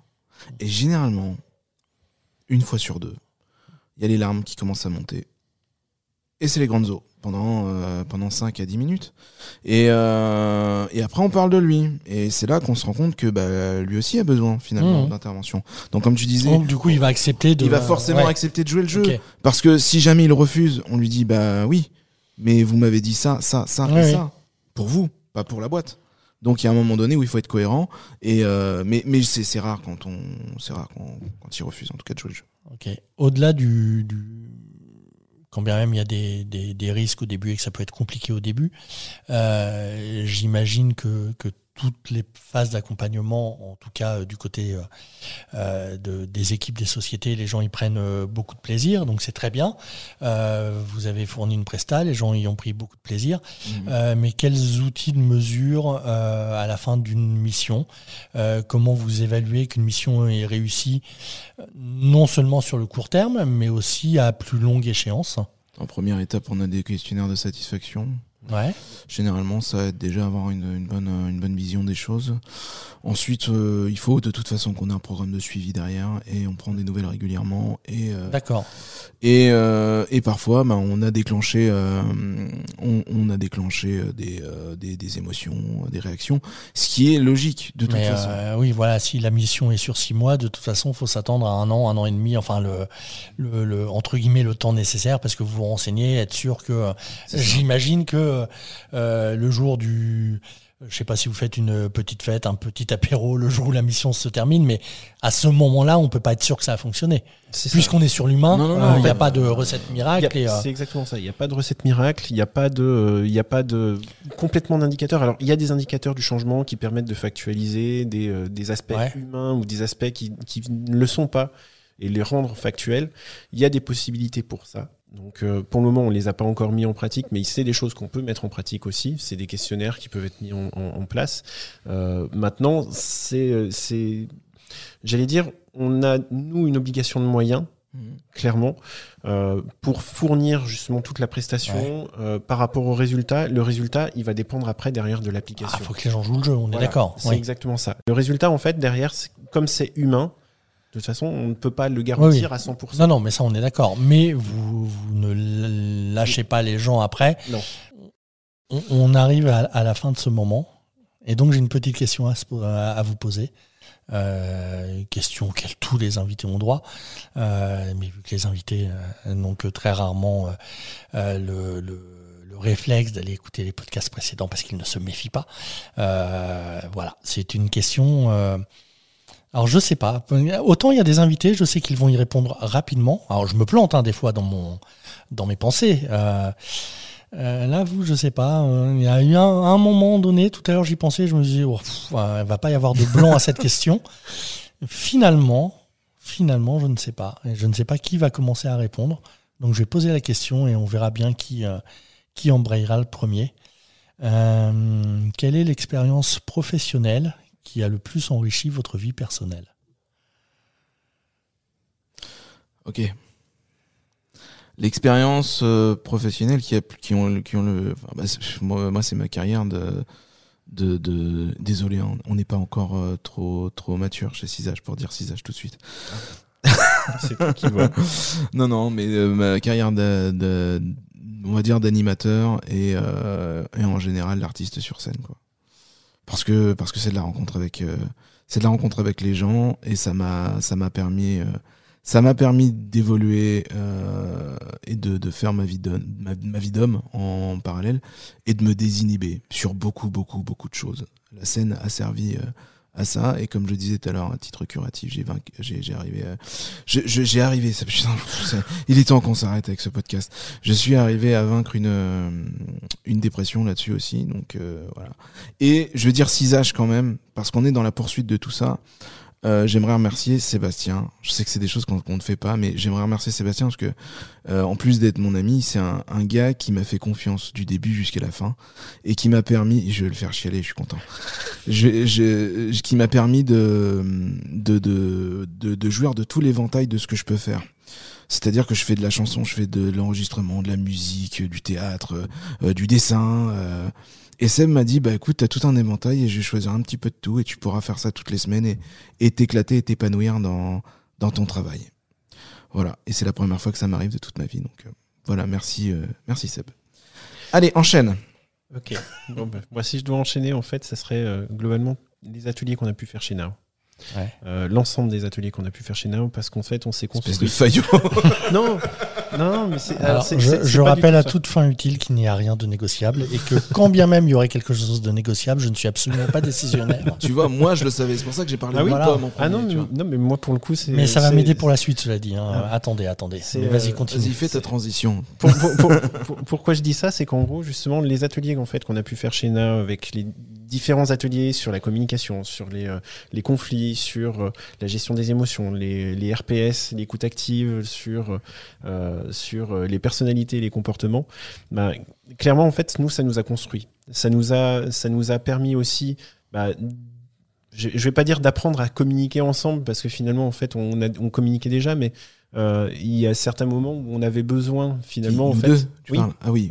on avait besoin finalement en fait de, de, de remettre certaines choses à plat euh, et, euh, et c'est ça qui était important et, et, clairement en fait tous ces ateliers en plus d'avoir des personnes qui, bah, qui ne se connaissaient pas à la base et qui ont découvert l'univers du théâtre par ce biais-là mmh. aussi, et de voir que finalement, en fait, il y a certaines personnes qui sont venues au premier, qui, qui sont passées par tous les ateliers et qui à la fin, euh, qui à la fin nous dit, euh, euh, bah, en fait, on voit un fil conducteur, et puis, et puis, et puis, en fait, depuis que j'ai commencé les ateliers avec vous, bah, fait, j'ai beaucoup évolué dans, dans, ma façon de communiquer, dans ma façon de me présenter, de, de, me présenter, ou, tout simplement par notre capital sympathie qui viennent et qui font ah, mais en fait c'est sérieux ce que vous faites. Ouais. et ça, c'est drôle. Généralement c'est bah, on pensait qu'on allait se marrer et bah pas que. Oui. on a appris des choses. C'est ça. Et, et, et, clairement en fait ça m'a on va dire ça m'a consolidé ça a consolidé le fait que euh, bah, je vois très bien le fait qu'on peut rire s'amuser et apprendre en même temps et bah, que bah, finalement en fait travailler c'est pas que souffrir et changer dans, dans tous les sens du terme. Vous savez quoi? Tu nous aimes, c'est ça? Non, non. on va le savoir. on va pas. une tête de déclaration. non, non, j'ai envie de dire, quand il n'y en a plus, il y en a encore. Euh, non, mais parce que je me suis laissé embarquer un petit peu. Alors, on, va être très clair, c'est le, le, un des podcasts de rentrée. On est mi-août euh, quasiment. Euh, faute de plein de temps et tout ça. Effectivement, ces derniers mois, vous n'avez pas eu autant d'épisodes que d'habitude, mais pour la rentrée, on vous prépare, euh, on vous prépare plein de choses. Euh, mais en tant que, que, animateur, intervieweur, podcasteur, je ne sais quoi, euh, bah, c'est comme un joueur de foot. Je manque d'entraînement ces derniers temps. J'ai le, le, les, les, pas eu de match amicaux. On commence cash euh, en enregistrement. Euh, donc, ça veut dire qu'on va pas aller pisser tout de suite. Eh bah, voilà, là c'est c'est un petit c'est un petit joueur de l'OM et je me suis pris 5-0 par Reims quoi. Enfin, euh, c'est un peu dur. Euh, non, non, mais on a bien compris, en tout cas je l'espère, que euh, peu ou prou votre activité, au-delà d'accompagner de, le changement et de le faciliter, sert à faire en sorte que les, les, les gens se sentent bien dans leur travail. Euh, à la fameuse pseudo-dernière question, du coup, euh, euh, tu, tu, Jérémy, tu as dit que c'était la première fois que tu t'épanouissais réellement, euh, ce qui est encore plus étonnant venant d'un artiste dont communément, on pourrait euh, s'attendre à un métier passion, enfin tout ce qu'on entend habituellement. Euh, ils sont pas payés, mais enfin ils sont passionnés. Hein. c'est quand même bien connu. Euh, on va pas se mettre à, payer les gens qui s'amusent. C'est quoi ton vrai métier C'est la question qu'on te pose tout le, temps. Sinon, tu fais quoi vraiment dans la vie Et, et j'ai j'ai pas oublié parce qu'on a parlé de ça, mais de voilà le concept d'art de vivre le travail. on a beaucoup parlé des autres, des gens que vous accompagnez. là, vous avez parlé un peu de Now Coworking et, euh, mm. et, je vous en remercie. C'était pas, c'était pas du tout une obligation. Euh, on habite ici aussi, c'est pour ça. Vous habitez ici, mais justement, euh, c'est, c'est, alors je, je sais euh, parce que celui qui dit euh, on habite ici, il y a quelques mois, quand on lui a quand, quand, on lui a vaguement parlé de s'installer dans un coworking, euh, j'ai dit non. voilà, j'allais rajouter mais va te faire foutre. enfin, faut, faut, fallait être cash. mais, mais du coup voilà, c'est c'est c'est pas une, forcément une question qu'on pose et puis va falloir qu'on soit rapide. Mais en fait, c'est quoi? Ça évoque quoi pour vous l'art de vivre le travail? Et, qu'est-ce que vous avez trouvé euh, chez, Nao, mais que vous auriez pu, soyons très très clairs, que vous auriez pu trouver euh, dans euh, non pas dans un autre centre d'affaires, faisons bien la différence maintenant entre centres d'affaires, des, des enfilades de bureaux et, avec des gens qui se, se croisent jamais, mais dans d'autres euh, marques de, de, coworking qui peuvent exister, on pourrait retrouver ce qui se passe chez nous. Qu'est-ce que vous avez euh, trouvé? Est-ce qu'il y a des choses qui vous ont étonné? Alors j'imagine que Jérémy, après, mais allez vous faire foutre, euh, a l'idée d'intégrer un, un, coworking, a trouvé des choses auxquelles il ne s'attendait pas. C'est quoi l'art de vivre le travail? Alors, pour moi, l'art de vivre le travail, c'est bah, je, vais reprendre un peu ce que j'avais dit au départ, c'est un plaisir. C'est-à-dire qu'en gros, euh, on n'est pas là pour s'emmerder, on n'est pas là pour se faire emmerder quand on travaille. Euh, oui, j'ai encore dit un gros mot, je suis désolé, Jérémy. Enfin, après la gueule de ma question, mais va faire fou, Sébastien. Là, quand même, au bout d'un moment. Voilà, on peut se permettre des choses. Mais, mais, mais, euh, mais, voilà, en fait, si tu veux, c'est vraiment ça. C'est, c'est pour moi travailler, c'est il faut qu'on se fasse plaisir. Il faut qu'on arrive à bien communiquer, à bien, à bien euh, échanger. Et euh, clairement, avant d'arriver chez Now, j'ai, enfin, je suis allé voir plusieurs choses, plusieurs endroits, des bureaux, des coworking, etc. Ce qui m'a fait venir chez Now, en fait, c'est la chaleur. La chaleur du lieu. On n'a pas la clim. Et vous la sentez poindre à la fatigue, là. J'ose espérer. Non, mais elle est aussi pourrie que ma blague, ma blague du début. mais on n'en fait pas toute une affaire. On est d'accord. Voilà. Non, Je ne rigolerai pas. C'est la chaleur et, euh, et, au final en fait c'est euh, c'est l'ambiance qui peut y, qui peut y régner c'est-à-dire qu'en gros on peut travailler sans se prendre au sérieux et on peut se prendre en sérieux sans forcément sans euh, travailler? et on peut bah accessoirement travailler sérieusement mais, mais voilà mais c'est ah, en fait c'est aussi cette liberté cette liberté en fait de, de, positionnement qu'il peut y avoir dans le coworking, je trouve ça important, intéressant, et vraiment les échanges, les échanges qui construisent et qui font grandir. Moi, j'aime pas. c'est un endroit, je m'ennuie souvent. Non, effectivement, euh, quand Seb est venu, déjà, il est venu me chercher à un moment de ma vie où c'était pas forcément très, très, très joyeux et euh, où j'étais vraiment euh, dans ma misanthropie il m'a dit oui, on va faire on va être dans un espace de, coworking. Déjà pour moi, il a éternué, j'ai rien compris. Hein et quand il m'a montré, il me dit waouh, regarde, c'est chouette et tout. Effectivement, le décor me plaisait beaucoup. Ouais, mais forcément. C'est agréable, c'est agréable. Et je lui dis mais, mais c'est rien. Mais va y avoir des gens dedans. Mais il me dit bah oui, c'est le principe. Ok, mais du coup, il est où notre bureau? Il est là, là, là, là. ouais, je précise que vous n'avez pas de on bureau. Est, on est nomade, nous. Donc, euh, forcément, j'ai. Ah oui, d'accord. Donc, en fait, dans, dans le décor de Poudlard, là, on est là, euh, sur la table des sorciers, et on travaille euh, ensemble. C'est la, table principale, voilà, c'est ce que j'avais vu au départ. Et sur le premier, deuxième mois, je me, je ne parle à personne d'autre qu'à Sébastien. Je, je suis un porte-clés. une, une, moule sur un rocher. Non, voilà. Et à un moment donné, Seb me dit, mais vas-y, lâche-toi, parle aux gens, tu verras, ils sont gentils. Pas tous. Pas tous. c'est étonnant le, genre de réflexe. C'est-à-dire, je, je, parlais de mon attitude tête de con. Je pense que, euh, que dans les clients, on en a trouvé un aussi, donc, euh, donc ça passe. Il me dit évite Yann Maître Jean pendant trois 3 ou 4 mois, et, euh, et du coup, après, vous allez être copains. Non, non, et sans déconner, bah, ici, on organise des, euh, des petits déj, ce genre de trucs, de rencontres et tout. Moi, je suis pas du tout familiarisé avec ça. Euh, c'est le grand, euh, pour moi, c'est le, le, le, grand luxe, c'est euh, c'est la grande, la, belle, le, enfin le bel accueil, le bon accueil, et puis la chaleur, etc. Mais j'ai pas l'habitude de ça, donc moi j'ai un peu peur au départ et et j'ai du mal, j'ai du mal à m'ouvrir un peu. Il fallait venir me voir, j'aurais été désagréable. T'as pas rencontré les bonnes personnes quand t'es arrivé. Et, et, et, au fil du temps, alors c'est bizarre hein, pour quelqu'un qui fait de la scène d'être, mais je suis, je suis assez solitaire euh, à la base. Et, et, au fil du temps, je commence à, à découvrir bah, les coworkers il commence à me découvrir aussi, ce qui est pas forcément très très. C'est pas un cadeau. c'est pas un cadeau. Et euh, parfois, je me prends des balles anti-stress dans la tête par carton de 50. Euh, euh, je, on part sur des batailles de nerfs, on court dans tout le, dans tout. Non, non, c'est très très très spécial. Et puis des fois, euh bah, il y a des, des gens qui travaillent ici qui nous font mais ta gueule, mais ta gueule avec tes vannes, enfin voilà. Donc du coup, euh, non non, maintenant super euh, et et, euh, et on, va finir là, mais pour faire faire court, il m'est arrivé vraiment un pépin dans ma vie privée il y a pas très longtemps. Et je me suis aperçu que bah, certains coworkers, et beaucoup d'ailleurs, étaient plus devenus des amis qu'autre chose. Et il y a eu un élan de solidarité autour de tout ça. Et, euh, et ça m'a fait euh, ça m'a fait plaisir. J'étais un peu un peu interloqué sur le sur le coup. Et, euh, et puis qui plus est, peut-être que je me trompe, mais parce que ça, encore une fois, ça me rappelle certaines histoires. Tu viens du milieu culturel. Oui.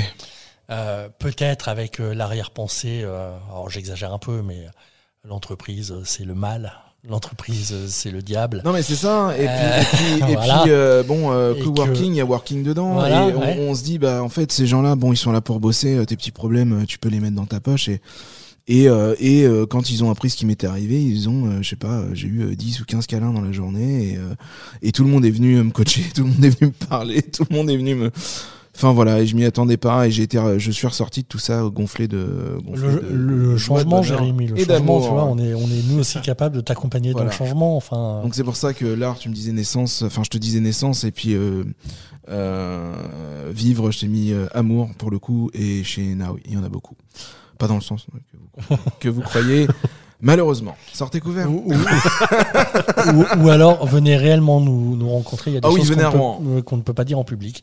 Mais, euh, mais, mais il peut, y avoir des anecdotes. Enfin, voilà. Après, si ça peut être un argument de vente, après tout. Euh, Faut garder du mystère. Voilà. Bon, vous savez quoi? C'est fini. Ben là, ouais. Là, ouais. on, on, va s'arrêter là. je vous remercie. Ah, merci à toi. Euh, c'était sympa et puis j'en ai quand même appris pas mal sur votre société. Euh, alors vous retrouverez les, contacts de la société, etc. sur le, site internet. Euh, et, et, on va encore avoir pas mal de séries différentes d'émissions cette année. Donc n'hésitez pas à nous suivre, ça communique sur les réseaux sociaux. On vous donne rendez-vous très très vite pour un nouveau rendez-vous de J'ai rendez-vous avec Pop the Work ou vivement lundi, je ne sais pas encore, là j'ai plus les dates en tête, mais on vous donne rendez-vous très très bientôt sur les podcasts de Nao. Euh, à très très bientôt.